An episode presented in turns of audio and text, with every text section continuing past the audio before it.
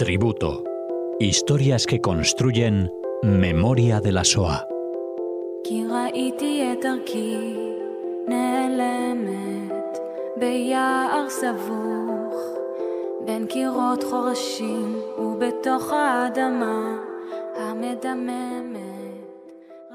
Regresamos una semana más aquí a este programa que Cecilia Levitt nos acerca a Radio Sefarad. Hola Cecilia. Hola Alex, buenas tardes. Bueno, un nuevo tributo en un día especial. Eh, conmemoramos Yom HaShoah y para ello nos acercas eh, la figura, el nombre, la persona de Joshua Sohot. Así es, Alex. La verdad que eh, hoy es un día especial, toda la semana, ¿no? De, de, estudio, de profundización, de actos, de encendido de velas. se vive un ambiente, bueno, importante, de mucha sensibilidad, inclusive con mis alumnos y, también con los adultos, ¿no? Estos días. He dado muchas vueltas para pensar a quién quería rendirle tributo. Finalmente decidí eh, contar una historia, como en general cuento, no conocida, y una historia que nos va a llenar de vida, ¿no? Frente a, tanta tragedia y frente a una historia tan, tan oscura. Eh, por eso, bueno, voy a comenzar contando que Yoshua nació en 1933, eh, nace en Lituania, en una ciudad que se llama Tels. Su padre, Shalom Shohot, era el profesor de judaísmo, era el profesor de su madre. Su madre se llama Reisel, em, en el colegio, ¿sí? El colegio era el colegio Yavne, que será un colegio religioso. La madre gradúa en 1929 y ya se va a casar con su profesor en 1931.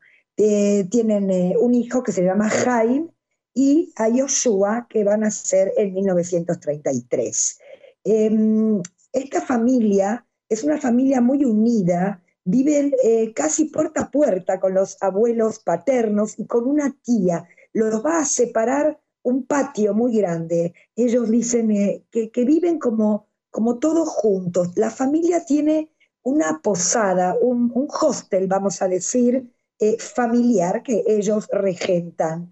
Em, tenemos en, que, entre, tras se vive una vida judía eh, muy organizada ¿no? y también diversa. Hay colegios judíos, hay movimientos juveniles, organizaciones culturales, eh, pero si tengo que hablar de Tels, tengo que decir que era conocida por su yeshiva.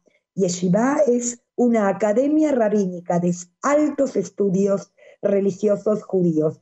Eh, esta ciudad tiene la yeshiva más grande eh, de toda Europa, que había sido creada en 1880. El abuelo de Yoshua estudia en aquella yeshiva. Era un hombre observante, religioso, eh, y podemos decir que en esta ciudad, en Tels, el que no era religioso salía de la regla. Por ejemplo, los de los Shabbatot, los días viernes, las familias invitan a los alumnos eh, y también eh, los invitan a sus propias casas. Y lo mismo sucede con las festividades judías. Y muchas de estas fiestas se realizan en la casa del abuelo. Es el abuelo también quien va a llevar a sus nietos a la sinagoga a rezar. Había cuatro sinagogas en Tels que inclusive hoy se encuentran en pie. Su padre, Shalom, enferma de una grave enfermedad y va a fallecer en 1933 cuando Yoshua es muy pequeño.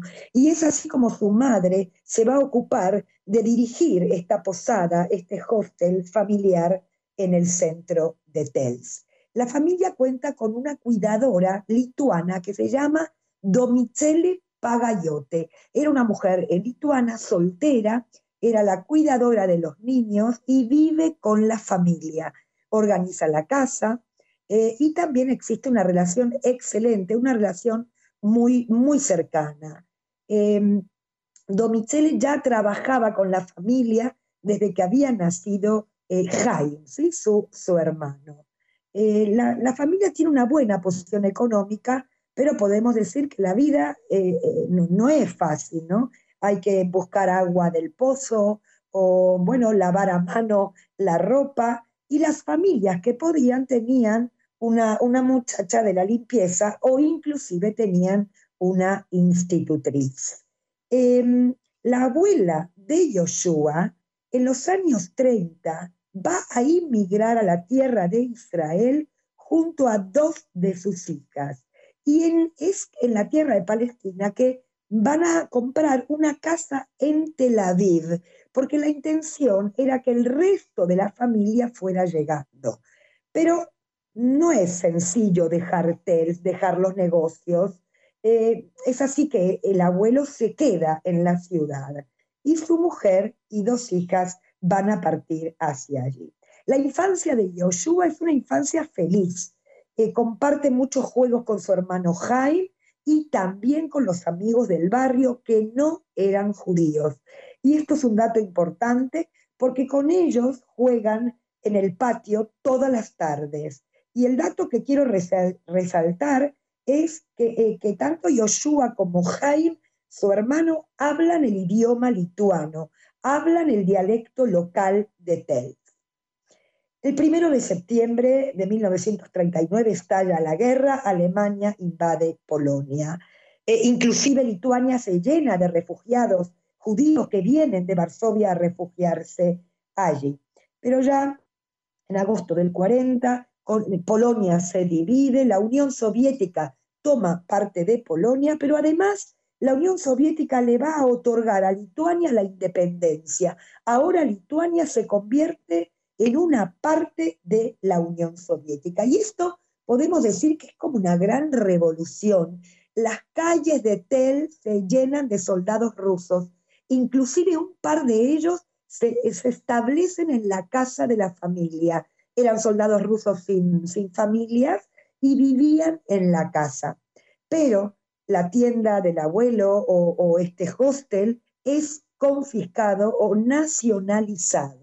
Y lo más importante es que se cierra la yeshiva, se cierra esta academia de altos estudios judíos. La escuela Yavne también se va a cerrar y los movimientos juveniles también. Ahora, solo van a abrir un colegio judío primario de enseñanza yiddish, que era el idioma de los Ashkenazim. Y todo esto va a transcurrir hasta el 22 de junio de 1941, que los alemanes entran en la conocida Operación Barbarroja y muy pronto ya van a entrar a Lituania. Y estos soldados rusos que, que viven en la casa son los primeros que le comunican a la familia de Yoshua que había comenzado la guerra, pero que no se preocuparan porque ellos vencerían. Pero eh, en un par de días eh, los soldados eh, desaparecen, es decir, un coche los recoge y desaparecen de la ciudad.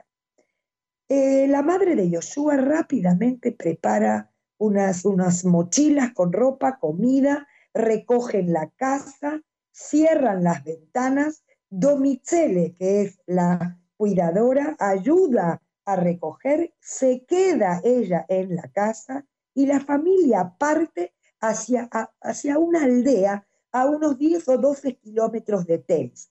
Su madre conoce una familia judía, una familia de campesinos, y entonces en la mañana del 23 de junio, es decir, dos días después de que entraron los alemanes, ellos parten hacia esta aldea.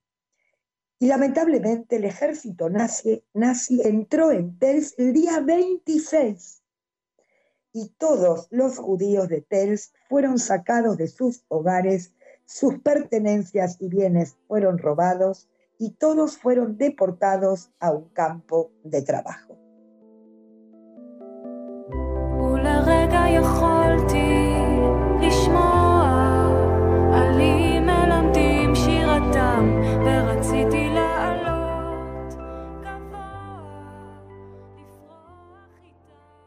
Yoshua y su madre, su familia no saben exactamente qué ocurre. Ellos se encuentran alejados, ¿no?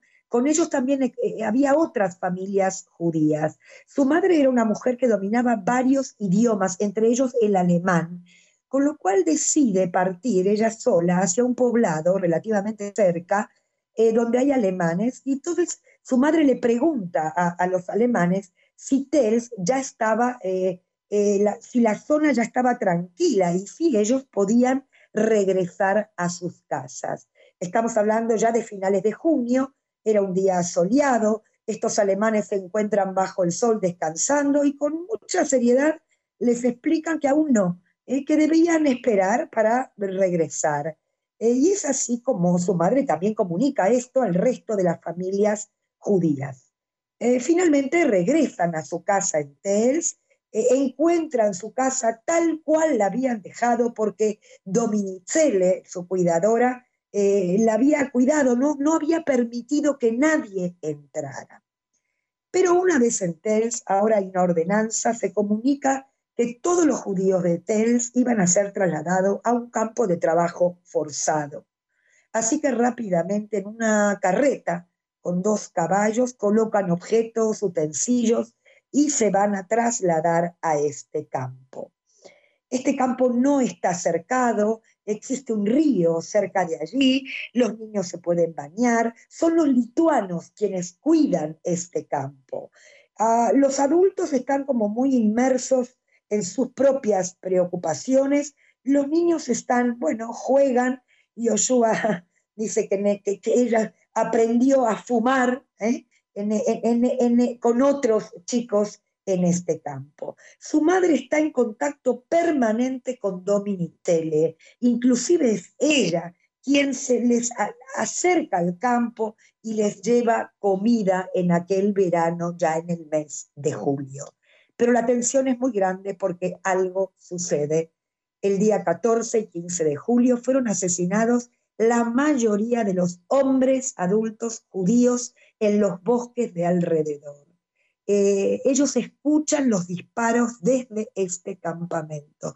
El desconcierto es enorme. La tensión se apodera del resto de, estos judíos.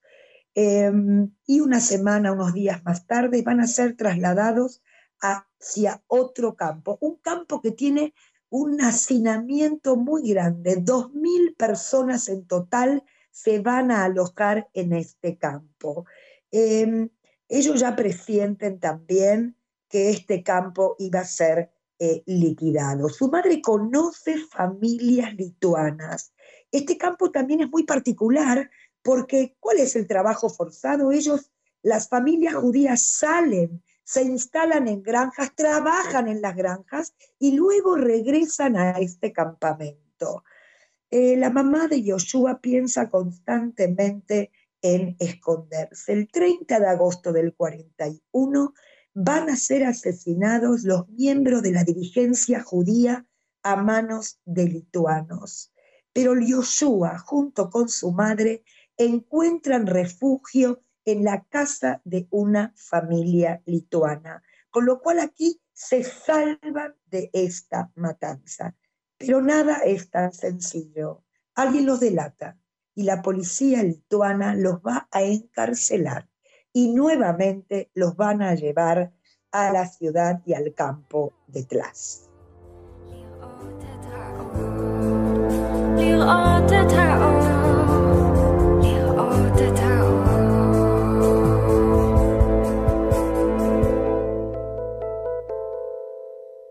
Una vez que la familia se encuentra en este campamento, eh, trabajan en estas aldeas, en estas granjas, eh, pero encuentran nuevamente una familia que los va a proteger y que los va a ayudar. Yoshua ahora tiene ocho años, Jaime tiene nueve años y medio. Em, el predio ¿no? es, tiene 500 dunas, ahí tanto los chicos como la madre de Yoshua le dan de comer a los animales, trabajan en el campo y nuevamente la ordenanza de regresar al campo madre. Pero es aquí donde la madre de Yoshua logra eh, esconderse en diferentes familias y todo con la ayuda de Dominicelli. En el año 41 ya estamos en diciembre del 41 y se acercan las fiestas navideñas y como dije, el gobierno lituano ordena regresar al gueto. La familia de Yoshua ahora tiene que tomar una decisión. Regresar a este campo, a esta especie de gueto, implica la muerte. Y estas personas de la granja les aconsejan ir a la iglesia del pueblo, ir a la misa navideña, recibir el agua bendita y tal vez eso los podría salvar. Y así hicieron. El mismo día que entraron a la iglesia, el campamento de Tlas fue liquidado. Con la liquidación del campo, los lituanos buscan familias judías que están escondidas. El riesgo es muy grande. Por lo tanto, ahora la familia se divide para tener mayor probabilidad de sobrevivir. Y entonces ahora buscan tres escondites diferentes. Y con esto os cuento que en el transcurso de la guerra, la familia Shohot se escondió en 20 sitios diferentes. Y quienes los escondieron fueron familias lituanas involucradas en su salvación. Van a comenzar a esconderse el 24 de diciembre del 41. Yoshua llega a casa de una familia, es una familia muy especial. Esta familia tiene dos niños. Eh, Yoshua trabaja con ellos en el campo, eh, le dan de comer a los animales, trabajan eh, con las plantaciones y este, esta familia es una familia que toca el violín. Y por primera vez Joshua, con sus ocho años, escucha música. Em, esta casa para Joshua eh, y la familia en sí fue la mejor de todos aquellos años. Joshua en particular va a pasar por 15 familias lituanas diferentes. En algunos sitios estuvo unos pocos días, en otras semanas y en otras estuvo casi un año. La misma suerte va a correr su madre y la misma suerte va a correr Jaime. Eh, la mayoría de los niños de estas aldeas, de estas casas, saben Yoshua, Jaime su madre saben que son judíos, pero se relacionaban con ellos como, como si fueran uno más. Lo más importante aquí es que es Dominicelli quien encuentra estas diferentes familias. Y como el riesgo es grande, ¿no? Cuando, por ejemplo, venían las fiestas del pueblo, solamente una vez le sucedió a Yoshua que alguien lo miró y le dijo, pareces judío por la vestimenta que llevaba ese día, pero él respondió que, que no lo era, por supuesto. Y esta situación continuó hasta el 10 de octubre de 1944, es decir, tres años y medio viviendo a escondidas. Y en el verano del 44, Lituania ya fue liberada por el Ejército Rojo. De 220.000 judíos de Lituania fueron asesinados 206.000 judíos. Jaim, su hermano, el hermano de Yoshua, abandona Lituania en 1945 junto con una de sus tías y va a llegar a la tierra de Israel en 1946. Pero Yoshua y su madre, que también quieren hacerlo, en esas cae el telón de acero. Estamos hablando de la Unión Soviética comunista y que cierra la inmigración. Y es así como Yoshua se va a quedar en Lituania, la Lituania soviética, ahí va a, estudiar ingeniería electrónica en la Universidad Politécnica de Kovno. Dominicelli va a continuar viviendo con ellos. Yoshua se va a casar en 1961 con Rina y tuvieron dos hijas, Carmela y Rimona. Y a lo largo de esos años fueron, bueno, encontrándose con Jaim, que vivía en Israel, pero el sueño verdadero de Yoshua y de su madre es llegar a la tierra de Israel. Reisel, su madre, lo va a lograr recién en 1970 y Yoshua va a llegar en 1972. Cuando Yoshua llegó a Israel, va a trabajar como ingeniero allí en Israel. Dominicelli siempre vivió con la familia hasta su fallecimiento en 1972. Y en el año 2006, Yad Vashem reconoce y le otorga el título de justo entre las naciones junto a otros 14 salvadores lituanos que fueron responsables de salvar la vida de Yoshua, de Jaib y de Reisel, su madre. Para ir cerrando, esta es una historia de amor, de entrega, de salvación. Un poco este, lo quiero contar porque es como devolver la ética ¿no? a este mundo tan, tan perdido. Y para mí es muy importante resaltar esta bondad y esta generosidad un día como hoy, como yo, a Shoah. Voy a cerrar con una canción que se llama Rikma Enoshit y esto quiere decir el tejido humano. Estamos hablando del ser humano, ¿no? de lo que el hombre le hizo al hombre. Y esta canción en hebreo dice que todos nosotros somos como un tejido humano y que si a uno de nosotros, uno de nosotros pierde la vida, algo muere en el otro y también algo queda en el otro. Y dice, ojalá supiéramos volver a empezar, volver a comenzar y aprender de los errores. Y esto creo que es un mensaje muy importante para los tiempos que corren y para una guerra que estamos sufriendo hoy en Europa. Con esto me despido y los abrazo con todo mi corazón.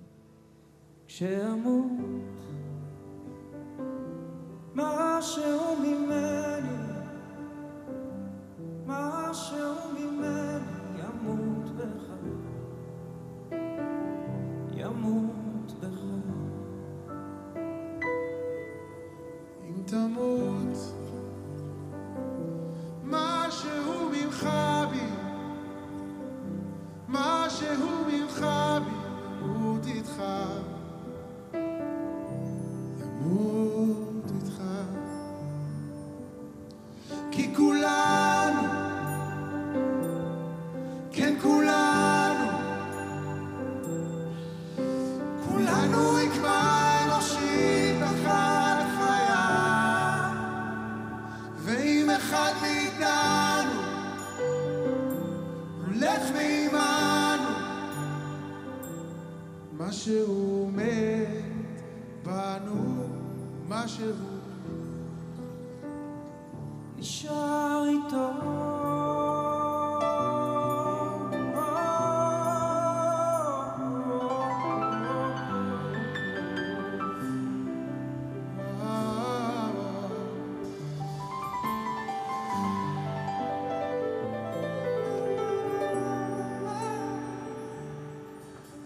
die.